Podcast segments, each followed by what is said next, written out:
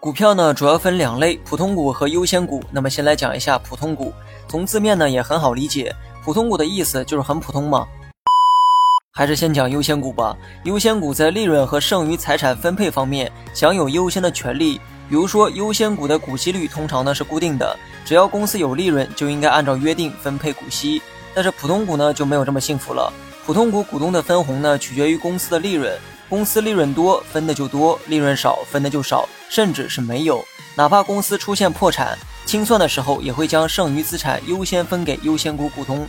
分完之后，如果还有残羹剩饭，那就该轮到普通股了。而我们平时买卖的股票呢，都是普通股，你别嫌惨，普通股呢也有自身的优势。关于这点呢，咱们下期再聊。